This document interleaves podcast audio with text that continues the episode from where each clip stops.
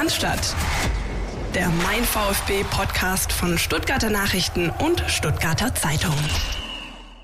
Silas Schock im Südschlager und Nico Neustadt, das sind so ein bisschen die Stichworte, ähm, über die wir diese 151. Folge des Podcast überschreiben. Ähm, Philipp Meisel hat das in der vergangenen Woche schön angekündigt, äh, nichts muss, alles kann in diesem Spiel, dass dann aber eben so eine Geschichte passiert wie die Verletzung von Silas Wamagitura. Ich glaube, das stand nicht im Drehbuch. Ähm, darüber werden wir natürlich sprechen, genauso wie äh, wir auch einen äh, größeren Part haben werden rund um den äh, Nachwuchsfußball, den ähm, regionalen Fußball in den unteren Amateurligen. Dazu sprechen wir mit unserem Kollegen Jürgen Frei. Aber bevor wir mit Jürgen Frei sprechen, sage ich erstmal Hallo Philipp Meisel. Grüß dich, Christian Pavlic. Ja, wie das eben so ist bei so Swinger-Club-Motto-Spielen, alles kann, nichts muss. Ähm, es gibt einiges, über das wir reden müssen. Und ich würde sagen, äh, lasst uns in dieser Länderspielpausenfolge, hatten wir auch schon lange nicht mehr, einfach mal gleich in Medias Res gehen. Dein erster Punkt, den du hier aufgeschrieben hast, äh, Überzahl als Nachteil. Siehst du es wirklich so? Ähm, jein, also auch wenn man, wenn man sich das angehört hat, was Pellegrino Matarazzo und einige Spieler hinterher gesagt haben, ob's, natürlich kann man schwer hingehen und sagen, naja, wenn du dann Überzahl hast und so früh der, der Gegner eine rote Karte bekommt, dass es ein Nachteil ist. Natürlich ist es de facto erstmal ein Vorteil.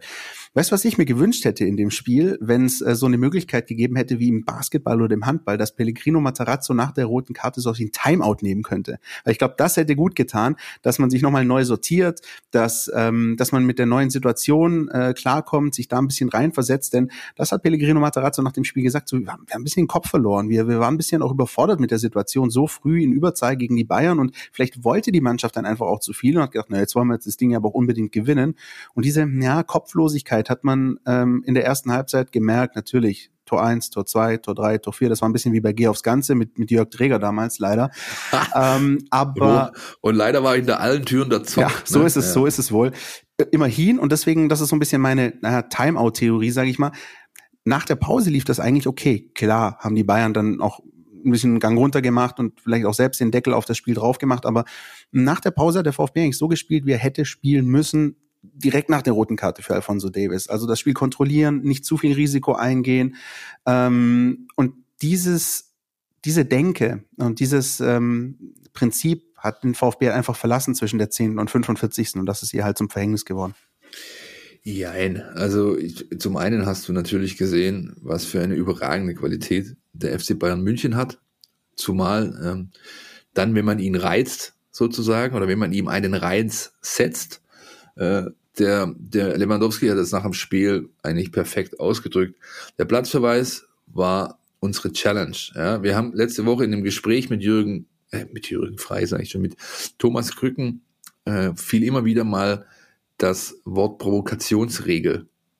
Indem man also in Trainingsspielen Situationen simuliert und durch ähm, Regeln, die man vorgibt, versucht, Dinge zu provozieren. Und genau das hat bei den Bayern gegriffen. Ne, die waren ein Mann weniger, und haben sich gedacht, okay, jetzt sind wir besonders gefordert, also lass mal aufdrehen. Und dazu kam eben noch, der VfB Stuttgart kam mir vor wie so eine Mannschaft, die, kennst du das, wenn du früher selbst äh, unterwegs gekickt hast, dann warst du, da hast du ein Turnier gespielt und warst richtig gut, äh, standest solide da und dann kam das Spiel gegen den Turnierfavoriten.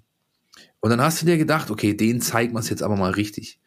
Und die einzige Konsequenz, die daraus entstanden ist, ist, dass du lachend in eine Kreissäge reingerannt bist. Ja, das ist das quasi, dass, dass du quasi so richtig filetiert wurdest. Und äh, das ist dem VfB Stuttgart passiert. Ähm, zumal natürlich begünstigt von, also es war extrem mutig, äh, Naoya Hamada aufzustellen. Aber es ging halt auch extrem in die Hose. Ich meine, glaube ich, da war an drei von den Toren nicht unwesentlich beteiligt durch Ballverluste, ähm, schlechtes defensives Umschalten und, und, und, ja, das, das wurde einfach, zumal von einer Mannschaft mit dieser Qualität, unfassbar ausgenützt und ähm, äh, einfach gnadenlos bestraft. Und dann, ähm, ja, siehst du einfach, und das ist, glaube ich, das, was du mitnehmen musst aus dem Spiel. Das hat auch Missentat beispielsweise mehrfach gesagt in den Gesprächen nach dem äh, Spiel.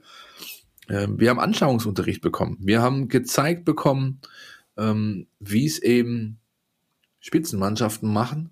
Und ohne jetzt so vermessen zu sein, zu sagen, das ist das Level, auf das wir kommen wollen, aber das ist definitiv was, was man sich zuvor Abbild nehmen kann für die kommenden Wochen und Monate hinsichtlich Entwicklungsschritten, die noch zu gehen sind, ganz klar. Und ähm, das ist das eine, also sehe ich genauso wie du. Ähm, das Spiel wird vielleicht auch rückblickend, wenn man in einem halben Jahr oder im Jahr noch mal ein bisschen auf die Entwicklung der Mannschaft schaut, eine große Schule gewesen sein können. Also gerade das, was alles passiert ist, sowohl im ersten Durchgang als auch im zweiten Durchgang, Anschauungsmaterial pur. Und ähm, muss man einfach auch sagen an der Stelle, auch wenn das vielleicht viele nicht hören wollen, aber ähm, wenn wir natürlich häufig hergehen und die schönen Tore des VfB loben, muss ich das auch mal an der Stelle bei den Bayern machen. Dieses erste Tor was soll, ähm, was soll Waldemar Anton machen? Lewandowski ist halt nicht umsonst der Weltfußballer, der ist einen Schritt schneller, der nagelt das Ding rein, auch für Gregor Kobel schwer zu halten. Ja, beim zweiten Tor auch könnte man sagen, hm, Wataru Endo könnte ein bisschen mehr auf Serge Gnabry äh, rausgehen, aber am Ende waren es halt echt auch gute Tore, auch wenn es weh tut, dass es eben mit einem Mann weniger passiert, aber ähm, also weißt du, das ist so ein bisschen mein, mein, meine Philosophie. Ich sage dann, naja, dann lieber mit solchen Toren verlieren, als dann am Ende 1-0 durch den Standard. Dann, dann lieber so. Ja, klar. Ganz klar. Ich meine, das ist also aus, ich hätte nicht in der Haut von Gregor Kobel stecken wollen. Das ist ein absolutes Hassspiel für einen Torhüter. Ja, du hast, hast vier Stück drin und hattest nicht einmal die Chance, auch nur ansatzweise irgendwas zu machen. Ja, das erste ist, du musst dir das mal angucken in der Verlängerung, äh, in der Verlängerung, in der, in der, in der Wiederholung. Wiederholung. Dankeschön. Himmels Willen, was ist denn los? Ähm, das Fenster den Ball da reinzukriegen, ist so minimal, dass es wirklich, glaube ich, es, es gibt keine Handvoll Spieler auf der Welt, die in der Lage sind, dieses Tor zu machen. Exakt. Ja. Und äh, was war es, glaube ich, das dritte, wo sie, wo sie dich komplett ausgeigeln im Strafraum? Also das ist halt einfach, ähm, das ist geil. Das ist Fußball so. Ja. Das muss man halt auch sagen. Dieses dritte Tor, ja, ein, ein, eine gechippte Flanke von Thomas Müller. Und natürlich steht dann Robert Lewandowski äh, nicht wirklich bewacht, aber hüpft da über zwei Meter hoch, bringt so viel Druck hinter den Ball, dass halt Gregor Kobel, wie du es auch gesagt hast, nur hinterher gucken kann. Ja, Mai, also. Ähm, ja, ja, ist schon, ist schon sauber. Aber bevor wir uns jetzt hier... Ähm, ähm, ja, sonst schalten unsere Hörer jetzt noch ab, den, wenn wir hier den. Vorwurf aussetzen müssen. Wir, wir sind jetzt hier zum äh, FC Bayern München äh, Fan-Podcast mutiert. Lass uns zu den wirklich negativen Dingen kommen, die dieses Spiel ähm, mit sich brachte. Und das ist ganz klar die Verletzung von einem der beiden Topscorer des VfB Stuttgart in dieser Saison, nämlich Silas Gituka, Kreuzbandriss. Auch da habe ich mir die Szene zwei, drei, viermal, glaube ich, angeguckt. Ähm, und ich muss im Nachhinein sagen, ich bin fast ein bisschen erleichtert darüber, dass es nur das vordere Kreuzband ist. Weil so wie die Situation aussah, dachte ich halt, der hat, hat sich, holt sich einen Totalschaden ab im Knie, wie da, wie einst Sascha Kalajic ähm, bei dem Vorbereitungsspiel in Österreich gegen den SC Freiburg damals war es, glaube ich. Das sah deutlich schlimmer aus.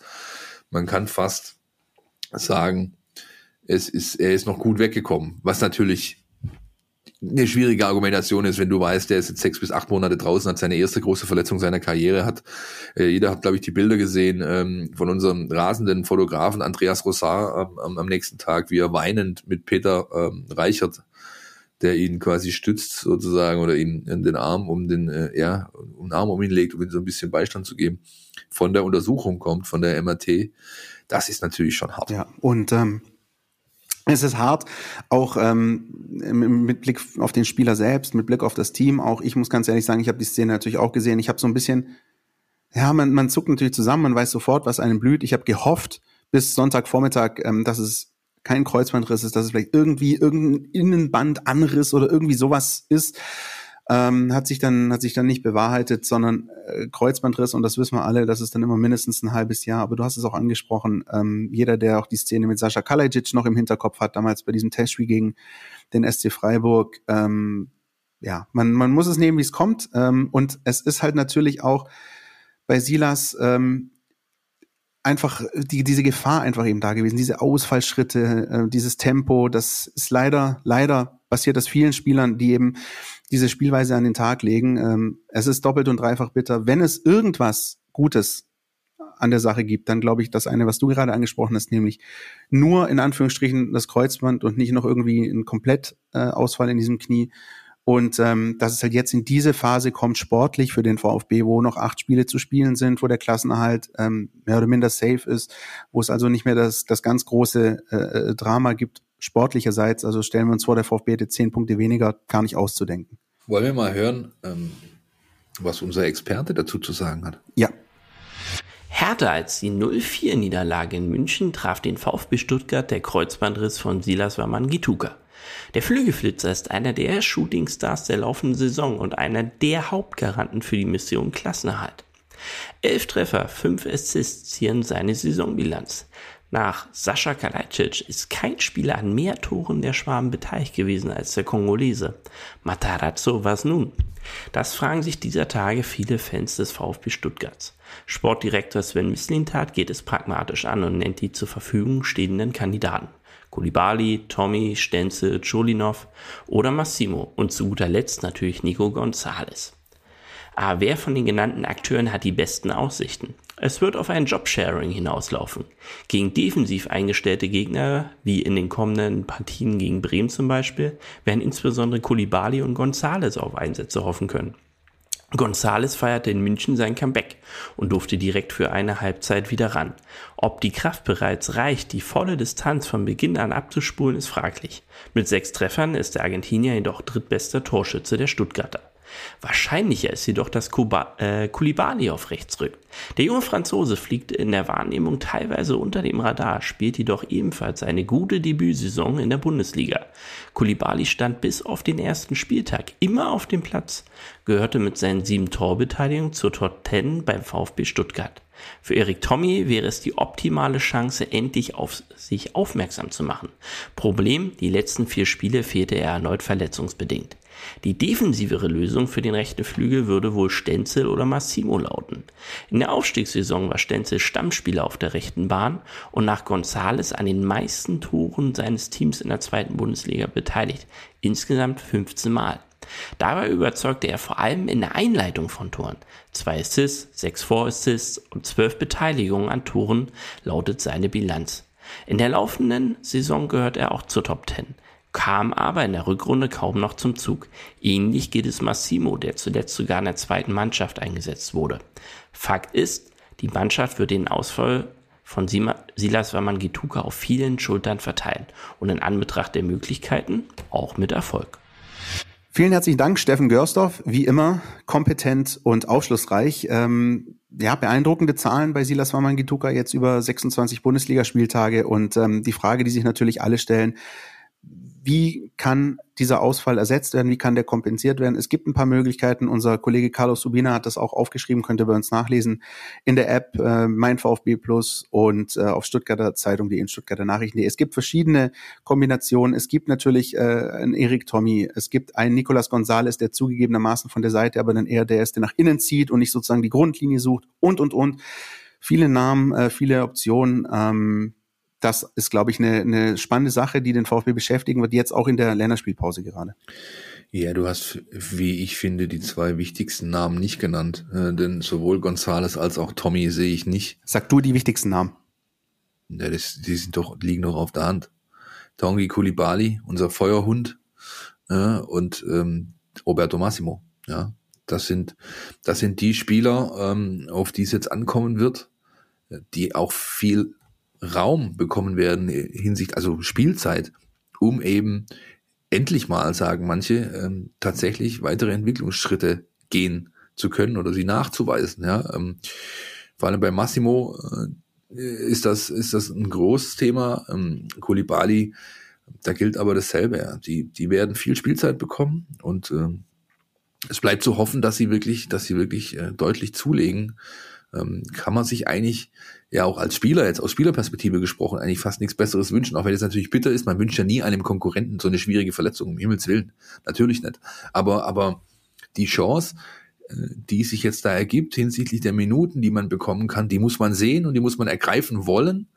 Und dann ähm, sind das, finde ich, die beiden Spieler, die, die prädestiniert sind für die Position, sowohl Gonzales, du hast es angesprochen, als auch Tommy, äh, äh, die sind invers unterwegs, das heißt, die sind, die sind quasi seitenverkehrt aufgestellt, eher äh, Spieler, die in die Mitte ziehen, die selbst zum Abschluss kommen wollen.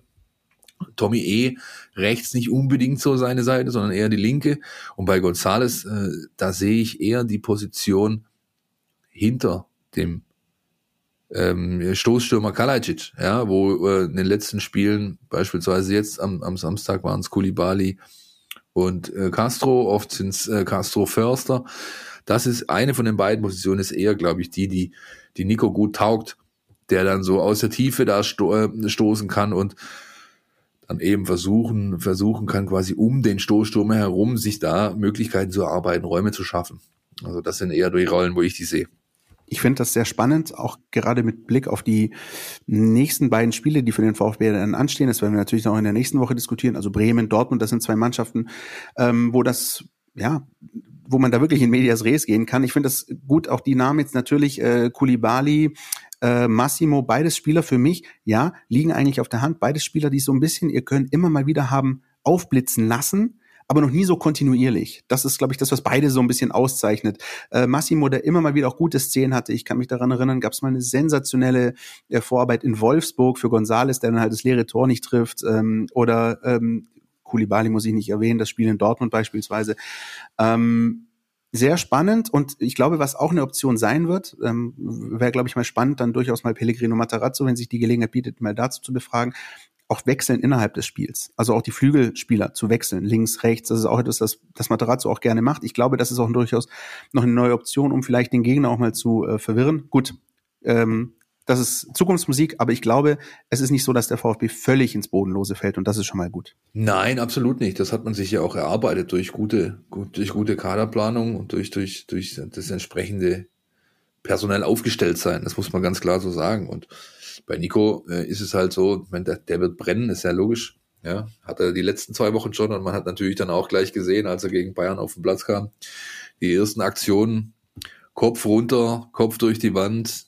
Äh, ja, das ist dann halt immer so bei ihm das Thema, dass man da vielleicht oft eine gewisse Übermotivation feststellen kann. Und ich glaube, das wird die schwierigste Aufgabe für Materazzo, bei ihm jetzt speziell, für die nächsten Wochen und die kommenden Aufgaben, dass man Nico versucht, dahin zu bringen, dass er sich davon freimachen kann. Diesen Druck, ich muss jetzt hier, ich muss, ich, ganz wichtig und, äh, ja, und dadurch, das haben wir auch schon mehrfach diskutiert in der Saison, in vielen Sendungen, dadurch verkrampft man, äh, dadurch ist also diese Übermotivation hinter dich eher, als dass er dir was bringt. Das wird eine der größten Aufgaben, denke ich persönlich, für Pellegrino Materazzo in den verbleibenden Spielen.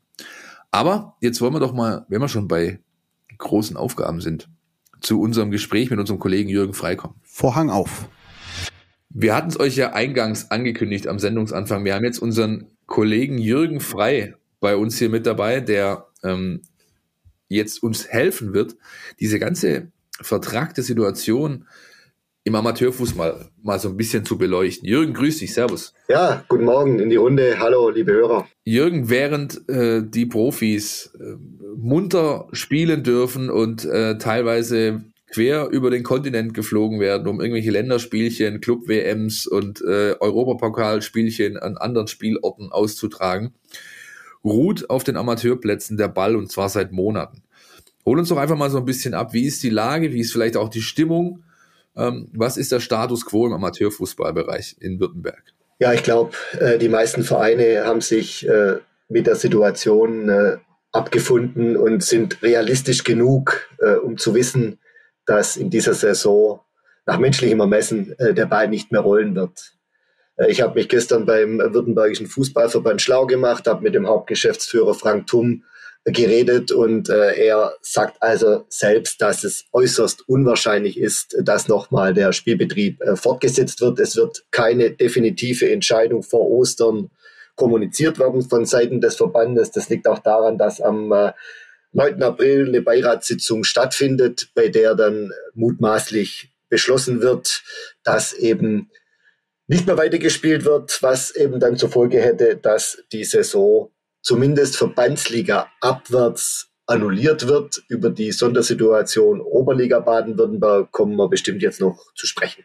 Das ist ähm, eine sehr vertrackte Situation und ich glaube auch diese Diskrepanz, ähm, auch zu dem, was im Profifußball diskutiert wird, ähm, auch rund um diese politischen Entscheidungen, die jetzt gefallen sind, ist natürlich riesig. Wir hatten ja in der vergangenen Woche, Jürgen, den Thomas Krücken bei uns äh, zu Gast und er hat auch gemeint, ähm, das ist schon schwierig, gerade auch für diese Jahrgänge U17, U19, die ja gar nicht spielen. Lass uns das mal ein bisschen aufdröseln. Ähm, vielleicht, vielleicht schauen wir erstmal ein bisschen auf diesen Nachwuchsbereich. Ähm, Gibt es da irgendwelche Bestrebungen? Gibt, weiß man da schon irgendwie, ob und wie es weitergeht oder wenn ja, was wie gewertet wird oder nicht? Das ist schon mal, glaube ich, die erste Geschichte, die lange, lange zurückliegt, dass mal diese Mannschaften gespielt haben. Das stimmt. Also fangen wir vielleicht mal bei den ganz Kleinen an. Ähm, da habe ich mich gestern auch bei dem Frank Thum schlau gemacht. Äh, für das Kinder- und Jugendtraining sind natürlich weiterhin die durch die Land- bzw. Stadtkreise rechtsverbindlich festgestellten stabilen Inzidenzwerte maßgeblich.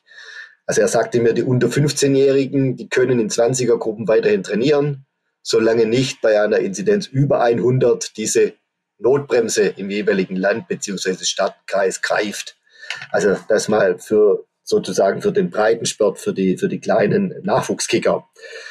Ähm, ansonsten, was diese U19, U17 betrifft, ähm, Bundesliga oder auch A-Junioren äh, Oberliga Baden-Württemberg, äh, da sieht es also schon so aus, dass es nicht fortgesetzt wird. Die, die Saison, äh, was, also trainieren können die ja, weil sie eben diesen, diesen Profi-Status dann im NLZ haben, was den VfB und die Kickers betrifft. Ähm, besonders bitter wird das natürlich dann für die Stuttgarter Kickers, die in der A-Union Oberliga äh, nach neun Spielen äh, mit sechs Punkten Vorsprung vor dem SV Sandhausen an der Tabellenspitze liegen. Und ähm, ja, man kann prognostizieren, die hätten den Aufstieg in die Bundesliga geschafft, äh, die Truppe von äh, Mustafa Önal. Aber wenn abgebrochen wird, dann müssen sie eben dann weiter äh, in der A-Union Oberliga spielen.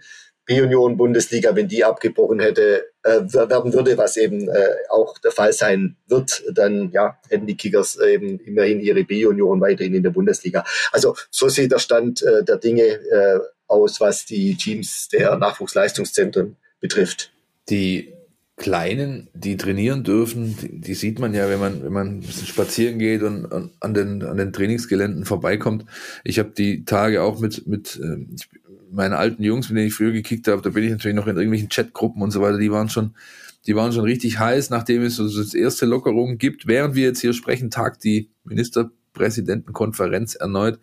Ähm, irgendwas für Auswirkungen hat, hat denn so ein, so ein, sag ich mal, fast einjähriger oder ein saisonaler Ausfall ähm, für diese kleinen Amateurvereine, sowohl Jugendbereich als auch aktiven Bereich, die haben ja sowieso schon seit Jahren mit sage ich mal, Mitgliederschwund zu kämpfen mit, mit, äh, mit, mit deutlich weniger Kids, die zum Kicken äh, kommen wollen. Ist das was, was, was Jahre, vielleicht sogar eine Dekade dauert, bis man das wieder aufgefangen hat jetzt? Oder glaubst du, sobald es äh, möglich gemacht wird, äh, äh ja, stellt sich schnell wieder ein Zustand ein, wie er davor mal war? Also ich glaube, da müssen wir sogar den, den Bogen spannen, äh, fast auf alle Mannschaftssportarten. Also ich glaube, das, das, das geht den, den, den Handballer natürlich nicht anders oder im Basketball nach Fußball spielen natürlich die meisten, ganz klar. Und äh, dass da außerhalb dieser Nachwuchsleistungszentren, wo eben trainiert werden kann, äh, ja, da natürlich schon sehr viel verloren geht. Äh, nicht nur was eben die Physis betrifft, die Koordination, äh, die Stabilität, was ja alles noch weg vom, vom reinen äh, Ballgefühl her eben äh, maßgeblich eine Rolle spielt, ist ja auch einfach diese, diese Integration, äh, auch mit, wenn man das ganze Multikulti-Thema sieht, dass die eben da alle im Fußballtraining zusammenkommen und das jetzt eben nicht möglich ist.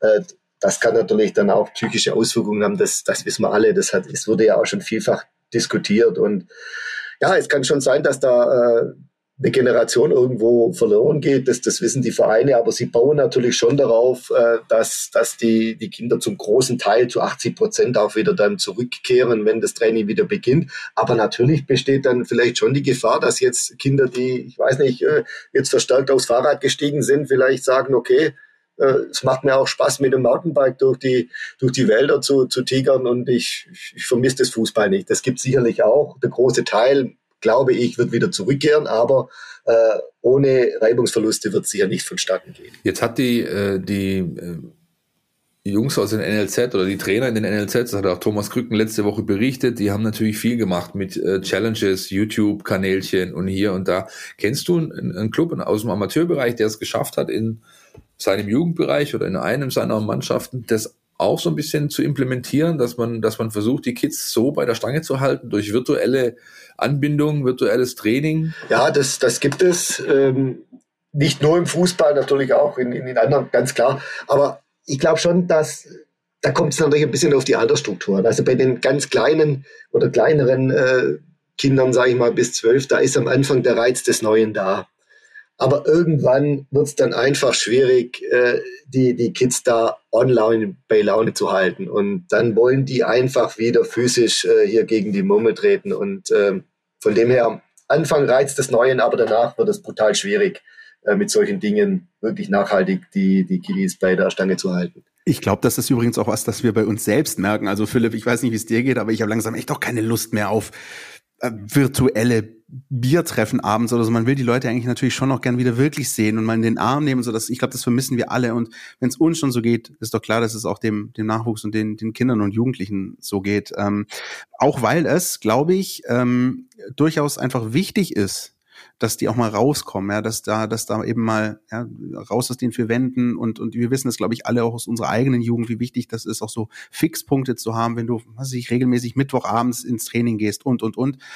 Ähm, sehr sehr schwierige äh, Konstellation momentan. Ähm, Jürgen, wie mh, hm, wie sehen denn die Verantwortlichen solcher Clubs das Ganze? Hast du da mit ein paar auch sprechen können, die vielleicht sagen, na, was sind denn so ihre, ich will jetzt nicht sagen Visionen, aber Perspektiven, ähm, wie das dann irgendwann dann wieder anlaufen soll, auch in welchen in welchen Amplituden, in welcher Größe ähm, die, die Kids und die Jugendlichen da wieder ranzuführen an, an das Ganze. Weil das ist ja auch eine, eine man hat sich ja abgewöhnt ne, aus dem Ganzen.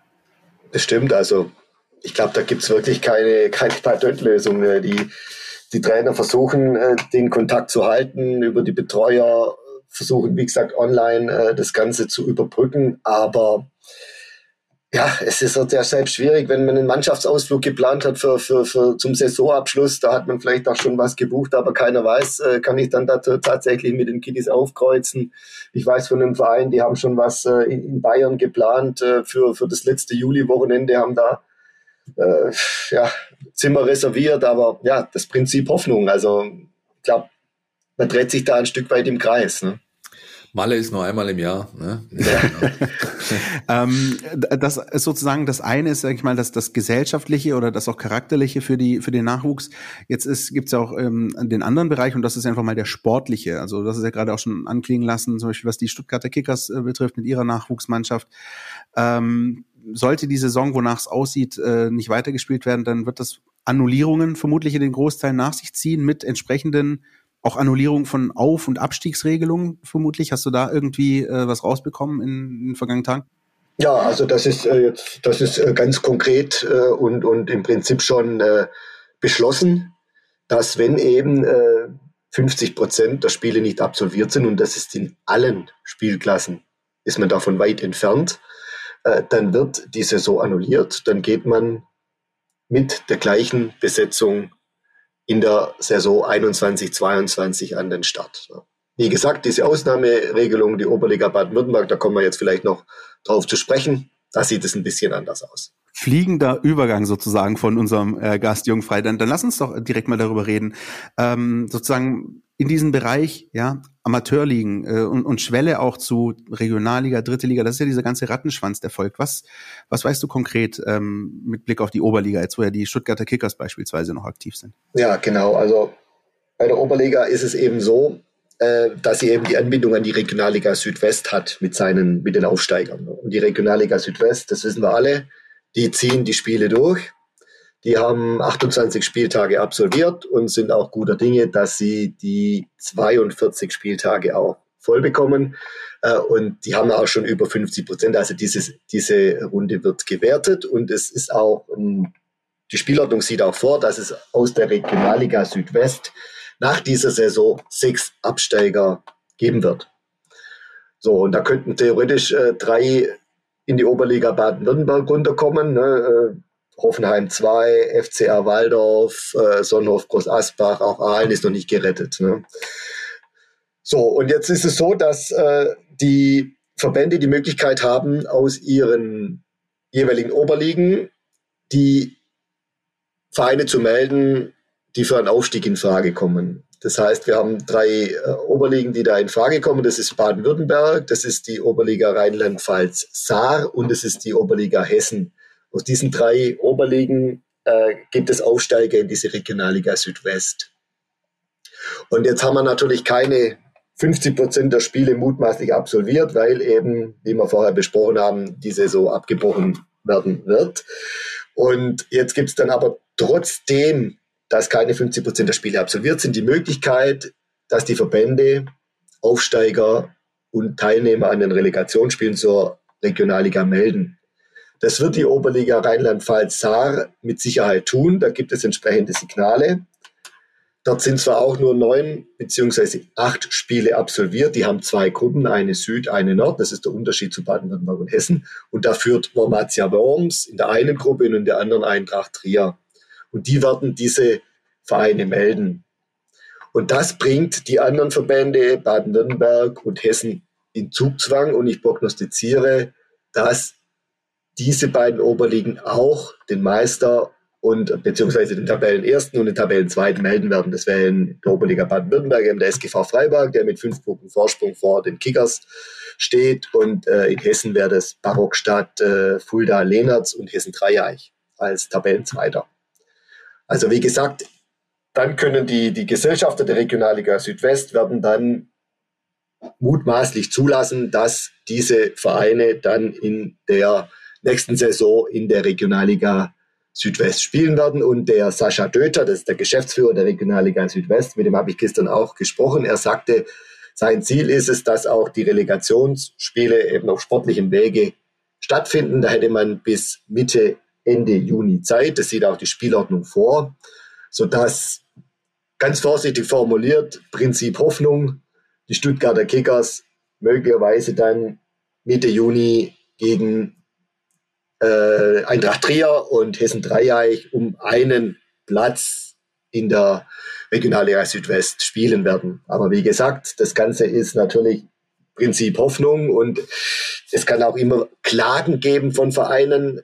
Da ist man natürlich nie darum gefeit, dass sowas gibt und das scheut natürlich der Verband äh, unheimlich, dass solche Klagen kommen von Vereinen. Beispielsweise aus der Regionalliga Südwest Genau, das daran habe ich sozusagen gerade gedacht. Ist ja äh, der, Punkt ist ja, dass dann sozusagen die Vereine ähm, möglicherweise hergehen könnten und argumentieren. Ähm, so, wieso sollte jetzt aus einer unteren Liga, wo acht, neun Spiele gespielt sind, irgendjemand sportlich aufsteigen? Ähm, nur und wir, die eigentlich sozusagen noch das Recht hätten in dieser Liga, auch wenn wir sportlich abgestiegen wären. Aber wieso sollte jemand für uns nachrücken, der möglicherweise sich das sportlich noch gar nicht verdient hat? Also glaube ich, auch eine ganz komplizierte Gemengelage. Ähm, befürchtest du so eine, so eine Klagewelle von Vereinen wie, was weiß ich, Groß Asbach und, und Aalen und, und, und, dass, dass die irgendwie versuchen, da an ihrem Regionalligaplatz zu klammern? Also das ist natürlich nicht auszuschließen. Also auf der einen Seite sieht natürlich die Spielordnung vor, dass es diese sechs Absteiger nach dieser Runde gibt.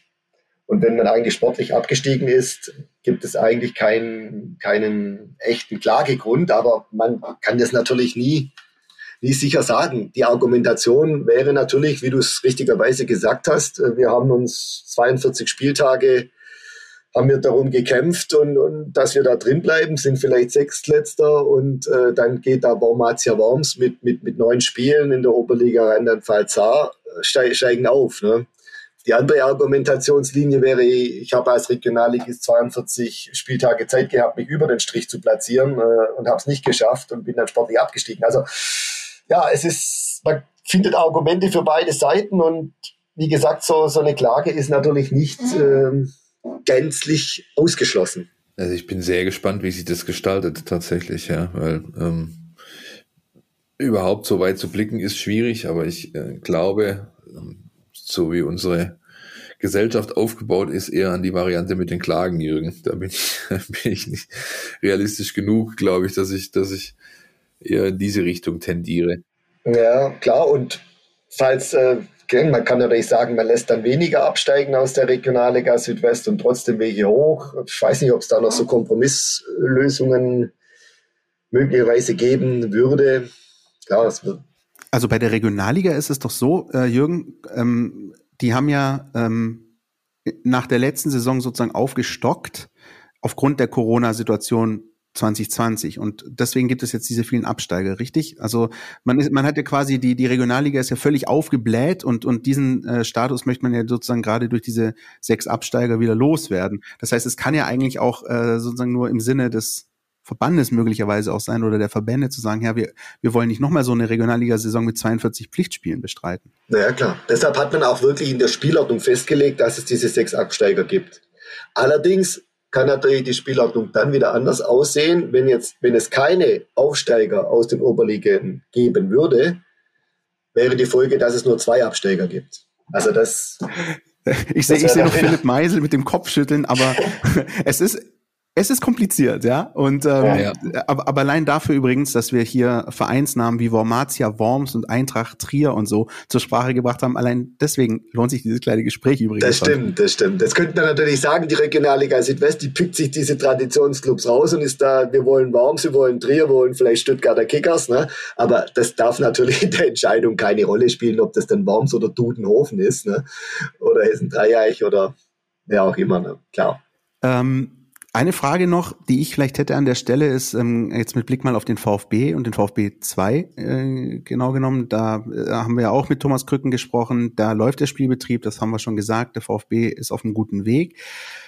Für den Fall der Fälle haben die eine Drittliga-Lizenz beantragt. Das hast du auch ähm, vor zwei Wochen ähm, bei uns berichtet. Und ähm, äh, ja, Freiburg 2 ist, meine ich, vorne. Ulm hat jetzt auch wieder gepunktet. Also das sind schon Vereine, die weit vorne sind. Aber auch da für den Fall der Fälle wäre der VfB aufgestellt ne, und wäre auch durchaus berechtigt, da hochzugehen. Denn diese, diese Sperre in Anführungsstrichen für die zweiten Mannschaften äh, gilt ja sozusagen nur bis zur dritten Liga. Das heißt, man darf da problemlos aufsteigen, nur damit wir da alle Hörer nochmal abholen. Ja, genau. Also es ist sicherlich so, es kommt vorher die Himmelsdicke runter, als dass der VfB tatsächlich nur Erster wird am Ende. Aber man hat sich für den, man hat sich für den Fall der Fälle äh, gewappnet. Man will sich da nicht angreifbar machen, äh, wenn das doch passiert äh, wäre oder passieren würde, ähm, um die dritte Liga da doch spielen zu können. Also Rücken sagt ja, äh, er sieht derzeit, und da ist er mit Fahrenhorst, dem Trainer, einer Meinung, die Regionalliga ist derzeit die ideale Plattform für die zweite Mannschaft, äh, weil sie eben äh, von verschiedenen Spielphilosophien gefordert wird, von den anderen äh, NLZ-Teams wie SC Freiburg 2, Mainz 2 oder von den Traditionsclubs wie Kickers Offenbach, Homburg, SSV Ulm und dann eben auch Teams, die eben äh, tiefer stehen und wo sie anderweitig gefordert sind, wie Alzenau, Stadt Allendorf, Stadt Mainz und so weiter. Aber er sagt natürlich, wenn wir irgendwann mal äh, so aufgestellt sind, dass wir auch eine dritte Liga aus unserem eigenen NLZ heraus äh, schultern können und auch, ohne dass wir zehn Spieler von auswärts holen, die dritte Liga auch halten können, dann ist das die ideale Plattform. Also er, er hält sich diese, diese Variante offen für den VfB 2. Derzeit ist ja nur der FC Bayern mit seiner äh, zweiten Mannschaft in der dritten Liga vertreten. Ähm, aber derzeit, ähm, da ist es auf jeden Fall ähm, die Regionalliga Südwest. Man darf ja nicht vergessen, letztes Jahr haben sie eine Oberliga gekickt. Äh, und sie schlagen sich jetzt da wirklich äh, prima in dieser Regionalliga Südwest. Und von dem her, äh, denke ich, hat er damit recht, dass aktuell das die ideale Plattform ist für diese Mannschaft. Aber, und das muss man ja auch nochmal sagen, die Wertschätzung für diese zweite ist groß.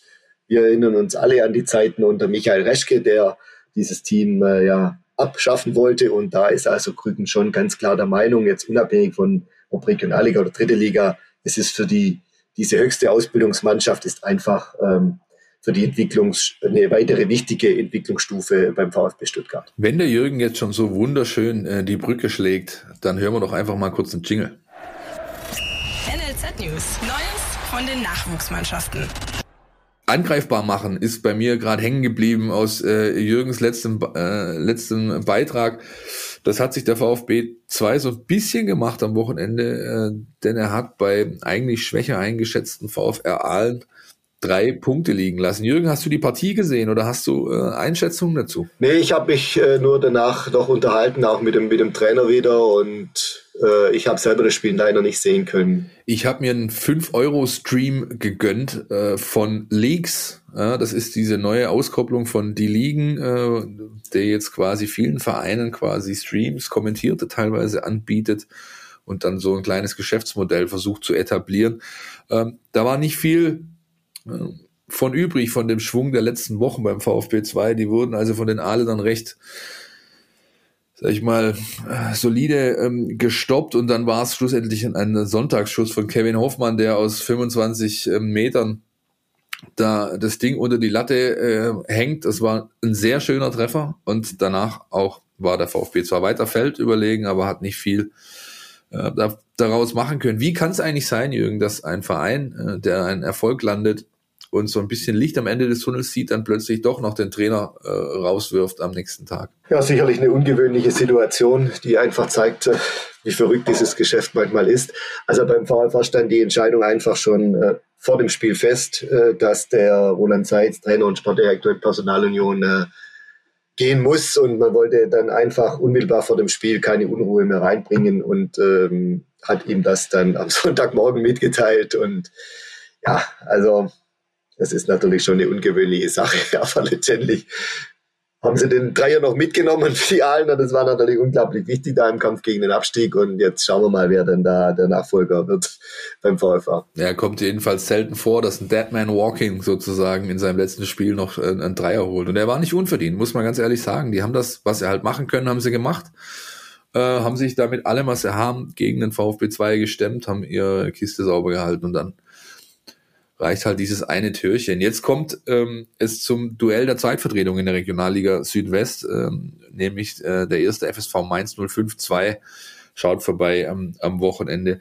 Jürgen, wir haben ja gerade schon drüber gesprochen, so ein bisschen Drittliga-Lizenz beantragt, Tabellensituation ist uns auch allen klar, der VfB steht sehr solide da, wird mit dem Abstieg nichts mehr zu tun haben, aber glaubst du wirklich, dass da was gehen könnte oder ist das eher ähm, bei 14 Spielen, glaube ich, die noch ausstehen, Restprogramm schwierig zu prognostizieren. Also nee, ich glaube, der, der, VfB wird sich da einpendeln, wo sie jetzt gerade stehen. Äh, die Tuchfühlung zu den Top 6 haben sie und äh, ich denke mal, da könnte dann auch wirklich jeder damit leben, wenn sie in diesen Tabellenregionen einfach sich, ähm, sich einpendeln und man muss ja auch sehen, sie spielen ja jede Woche auch mit einer, mit einer anderen Truppe und von dem her denke ich, passt das und man kann sich auf die Personalplanung und für die neue Runde dann auch konzentrieren. Man hat Planungssicherheit, man weiß, in welcher Liga man spielt. Das ist ja immer, wenn man sowas rechtzeitig weiß, ein Vorteil. Ein interessanter Punkt, äh, den äh, ich noch auffällig finde, also wir haben es gerade angesprochen, am Samstag geht es gegen die zweite Mannschaft des ersten FSV Mainz 05. Ich meine, da gab es in der Hinrunde auch eine ziemlich ärgerliche äh, Niederlage, aber auch generell Regionalliga übergreifend habe ich wieder den Eindruck, dass die zweiten Mannschaften ähm, da wieder ein bisschen mehr angreifen. Also wir haben in der Regionalliga Südwest Freiburg zwei, wir haben ähm, im Westen Dortmund zwei, die betteln sich mit äh, Rot-Weiß Essen und im Norden, glaube ich, Wolfsburg zwei. Ist das was, ähm, Jürgen, wo du auch nochmal auch mit Blick auf den VfB so, so eine kleine Kehrtwende in der Philosophie bei einigen Vereinen wahrnimmst? Also wir haben es angesprochen, VfB 2 schon kurz vorm Shutdown unter Michael Reschke und jetzt aber dann doch wieder voller äh, Motivation in der Regionalliga mit Lust auf Liga 3? Also ich glaube schon, dass da ein bisschen ein Umdenken stattgefunden hat. Es gab da zeitweise diesen Trend, die zweiten Mannschaften abzumelden. Äh, RB Leipzig, äh, Eintracht Frankfurt und beispielsweise die Eintracht wollte es dann auch wieder rückgängig machen, aber dann ist immer die Frage, wo steigst du wieder ein mit deiner zweiten Mannschaft, wie weit unten. Also ich glaube schon, dass dieser, dieser Wettkampfcharakter, äh, dass man das gesehen hat, dass ein kleines Umdenken stattfindet. Und vielleicht auch interessant in diesem Zusammenhang diese, diese Pläne des DFB, den Nachwuchsbereich umzukrempeln und ja auch ab 22, 23, U19 und U17 Bundesliga abzuschaffen, bin ich gespannt, ob das dann auch tatsächlich durchgeht, weil äh, es gibt natürlich schon äh, die Meinung, dass man diesen, diesen Druck, wenn man Profi werden möchte und diesen, diesen Wettkampf dann einfach auch in der, zumindest in der U19 benötigt. Also das ist auch die Meinung von Thomas Krücken und von dem her, das spielt dann auch damit rein, dass ich auch einen richtig guten Wettkampfcharakter in der zweiten Mannschaft habe und ich glaube, wie gesagt, dass da ein gewisses Umdenken stattgefunden hat. Also ich kann mir das ehrlich gesagt nicht vorstellen. Der DFB mag, mag das ja ähm, den Plan haben, aber ich glaube, der Widerstand aus der Nachwuchsleistungszentrumsszene, ein äh, langes oh, deutsches Wort, ähm, wird, wird, der wird sich formieren. Du kannst doch, du kannst doch Kids, die, die die so hochtalentiert sind und schon seit Jahren im Leistungsbereich unterwegs, den kannst du doch nicht verkaufen. Ihr spielt jetzt halt noch ein bisschen so ein paar NLZ-Vergleich-Spielchen oder hier mal ein Turnierchen und da mal. Und dann sollen sie dann plötzlich ähm, in den Junioren-Nationalmannschaften wieder auf internationaler Ebene performen. Also das, das kann ich mir nicht vorstellen, dass das durchgeht. Ähm, Das stimmt, also bis zum U16-Bereich ganz klar, dass da das, das, das äh, kindgerechte Spielen, kleinere Spielfelder, mehr Ballkontakte, mehr Tore schießen, mehr Tore verhindern. Ich glaube, da sind sich alle einig und das, diese Philosophie hat auch der VfB Stuttgart in seinem Nachwuchs äh, implementiert. Aber nochmal, ich bin auch der Meinung, U17, U19, der Wettkampfcharakter, auch diese Drucksituationen äh, sind ungemein hilfreich für jemanden, der wirklich ganz nach oben kommen will. So sieht's aus. Das ist ein schönes Schlusswort, Jürgen. Herzlichen Dank, dass du dir die Zeit genommen hast und uns so ein bisschen Einblick auch verschafft hast in die Bereiche äh, des Amateurfußballs. Und es bleibt wie immer auszusprechen eine erneute Einladung, Jürgen. Wenn äh, die Situation es zulässt und äh, die thematische Lage, dann freuen wir uns, dich wieder hier in unserer. Jawohl, das mache ich sehr gerne und möchte vielleicht noch eins ergänzen, falls ja, die Hörer das noch interessiert. Der WEV-Pokal, das hat mir gestern auch Frank Thum gesagt, der soll auf jeden Fall ausgetragen werden. Das sind ja beispielsweise die Halbfinalteilnehmer Ulm, Balingen und Stuttgarter Kickers bereits sicher. Und das vierte Spiel ist dann noch heute gegen Gissingen. Laut TUM soll das also auf jeden Fall ausgetragen werden, weil jeder weiß das von uns. Der Sieger ist im DFB-Pokal dabei. Und das ist eine sehr lukrative Geschichte. Und von dem her also das ist ausgeklammert von der Tatsache, dass äh, dieser Spielbetrieb ansonsten nicht fortgesetzt werden wird. Und spätestens, wenn es irgendwann da weitergeht im WV-Pokal, Jürgen, dann hören wir uns wieder versprochen. Ja, so machen wir's. Ich freue mich drauf. Ja, sehr interessante äh, Eindrücke, auch noch von unserem Kollegen Jürgen Frei, wie immer an ähm, der Stelle der Hinweis, dieses Gespräch haben wir vor der Sendung aufgezeichnet und mein Lieblingswort Philipp Meisel aus der ganzen Passage ist die Nachwuchsleistungszentrumsszene. Großartig. Das schreibe ich, das, das tätowiere ich mir irgendwie auf, auf, weiß ich nicht, auf den Rücken oder so. Also mindestens ein Unterarm muss dafür, äh, muss, ist dafür, äh, muss dafür draufgehen, ist da wohl ganz klar. Ja, sensationell. Also spannende äh, Geschichte auch da. Ähm, wird sicher auch in den nächsten Tagen immer mal wieder aufblitzen. Ähm, an der Stelle die Info, wir nehmen das Ding hier gerade am Mittwoch auf, also sollte die das erst am Donnerstag, Freitag, Samstag hören, sollte irgendwas in der Nachrichtenlage uns überholt haben, hier mal. So ist, so ist, so ist. Wahrscheinlich äh, zumindest eine Sache hat uns definitiv überholt, nämlich das Ergebnis des äh, Donnerstag-Testspiels gegen die Würzburger Kickers, das der VfB Stuttgart durchführt ähm, gegen den letzten, glaube ich, der, der zweiten Liga. Auch da bleibt zu hoffen, bitte keine neuen weiteren Verletzungen, weil irgendwann hat sich dann doch mit der, mit der Tiefe, mit der Breite des Kaders. Ja, also bin ehrlich gesagt ein bisschen gespannt auf das Spiel, auch wenn wir nicht viel sehen können, beziehungsweise gar nichts davon, aber wir hatten ja eingangs schon angesprochen, die Kollegen Massimo Koulibaly in allererster Linie, auch ein Momo Sissé fällt mir da ein, ähm, der da mit Sicherheit Minuten in die Beine bekommen wird. Äh, es geht schlussendlich darum, sich den Flying-Schliff zu holen für den Endspurt. Und ähm, ich glaube, dass das Nahziel muss jetzt einfach sein, die vier vorne dran stehen zu haben, oder, Christian? Ja, diese sagenumwobene vier. Äh, viel ist es nicht mehr, ähm, aber der VfB hat natürlich die Gelegenheit. Ähm, wenn wir, wenn wir uns das nochmal anschauen, acht Spiele noch, ähm, ja, schwierige Partien dabei, schwierige Auswärtspartien vor allem dabei. Ähm, Leipzig, äh, Union, das sind, das sind alles äh, komplizierte Geschichten. Aber jetzt als nächstes erstmal, ich glaube, da können wir, können wir gleich schon mal ein bisschen drauf schauen, so ein Doubleheader zu Hause Werder Bremen, Borussia Dortmund ähm, gab in der Hinrunde zwei Siege. Warum nicht? Übrigens, ein Punkt noch an der Stelle, den würde ich noch mal kurz mit dir diskutieren an der Stelle, Philipp. Ähm, ja, gerne. Wir haben ja lange, also erinnert sich eigentlich noch irgendjemand daran, dass mal irgendwie das Thema Heimschwäche beim VfB mal so ein Thema war? Das ist ja irgendwie völlig, ich glaube, da hat sich im Nachhinein wirklich rausgestellt, der VfB hatte halt in der Hinrunde die, hm, ja, auf dem Papier einfacheren, machbareren Gegner auswärts, die schwierigeren daheim, weil jetzt kommen ja die Heimsiege auch rein, ne? Ja, wobei ich finde halt in der aktuellen Situation kannst du das Thema gar nicht aufmachen. Es gibt schlussendlich Woche für Woche Spiele auf neutralem Platz. Ähm, und ähm, deswegen würde ich mich gern davon lösen wollen, das an Heim-Auswärts festzumachen und sondern, wie du es ja gerade schon angedeutet hast, eher am Spielplan. Es ist eben so. Ähm, und ich, ich, ich, wie gesagt, ich kann, ich, ich tue mir schwer damit, ähm, das irgendwie in Bewertung mit einfließen zu lassen, solange die Situation so ist, wie sie ist. Und die ist eben nun mal so, dass die Fans ausgesperrt sind. Ja. Nee, es ist völlig richtig. Und ähm, so wie du es gerade gesagt hast, ähm, es gibt so diese äh, Ziele, die man sich setzen kann und setzen sollte. Natürlich ähm, punkten, so gut es geht, aber auch jetzt, ähm, wie hast du es so schön gesagt in den vergangenen Wochen, ähm, sozusagen Tests oder, oder, oder Probe aufs Exempel unter Wettbewerbsbedingungen, das ist. Reallabor habe ich, glaube ja, ich, Ja, genau, das, das habe ich gesucht. Ja. Sehr schön. Reallabor. Ja. Das ist fast so schön wie Nachwuchsleistungszentrum Szene. Ja, sehr gut. Kannst ja den anderen Unterarm noch Ja, genau, das äh, muss mal gucken, wer, welcher für welche Seite herhält.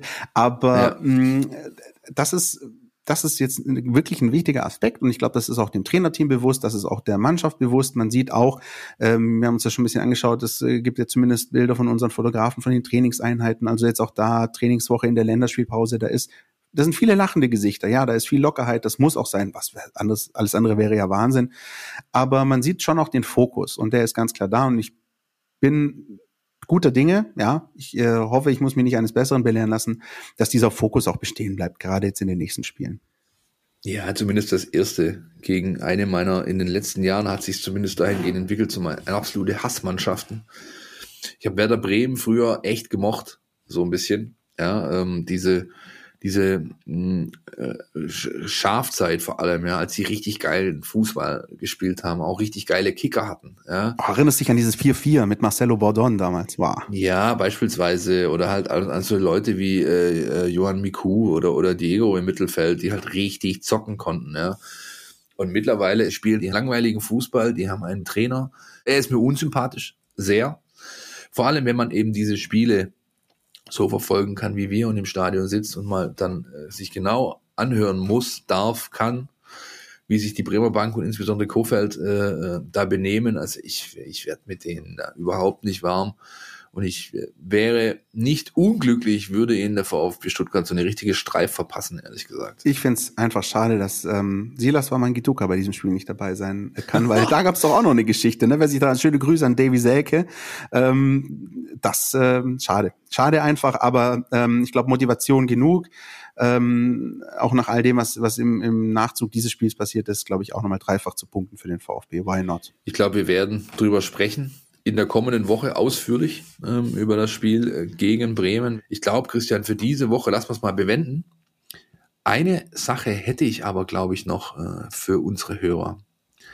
Und zwar, wie ihr wisst, wir haben ja viel getrommelt in den letzten Wochen und viel äh, gemacht und getan rund um dieses Thema Mein VfB Plus, ähm, das weiterhin erfolgreich läuft. Äh, wir haben also echt stabile Nutzerzahlen, freuen uns da wirklich, ähm, kriegen auch von euch tolles Feedback, auch ganz viel technische Sachen, ähm, ähm, Verbesserungsbedarf. Äh, wir sind da dran, arbeiten mit Hochdruck an einer, sag ich mal, einer, einer Version, äh, die dann äh, in der Sommerpause, wenn die EM läuft, angegangen wird, die vieles von den kleinen Kinderkrankheiten, die halt noch da sind, ähm, beheben wird, was im laufenden Betrieb jetzt gerade ein bisschen schwierig ist.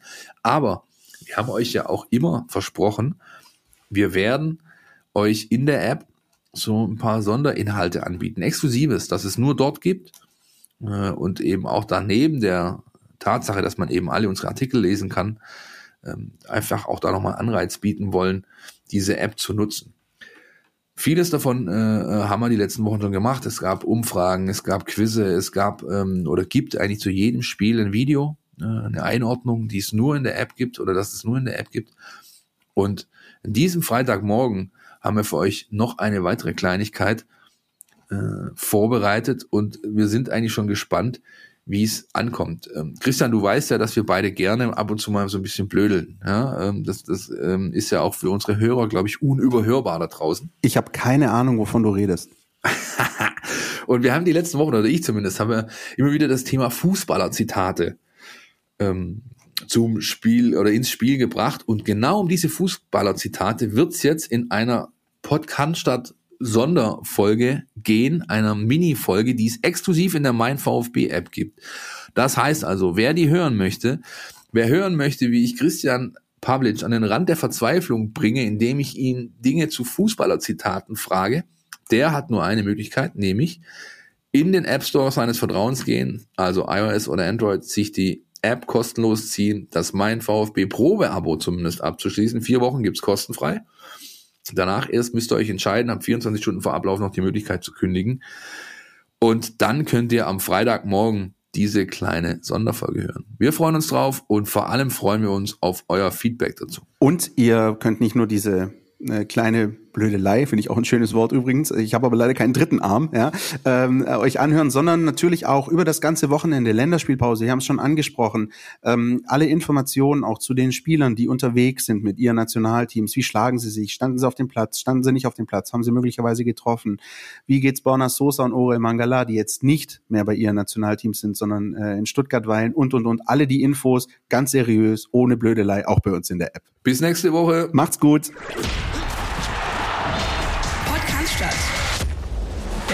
Der Mein VfB Podcast von Stuttgarter Nachrichten und Stuttgarter Zeitung.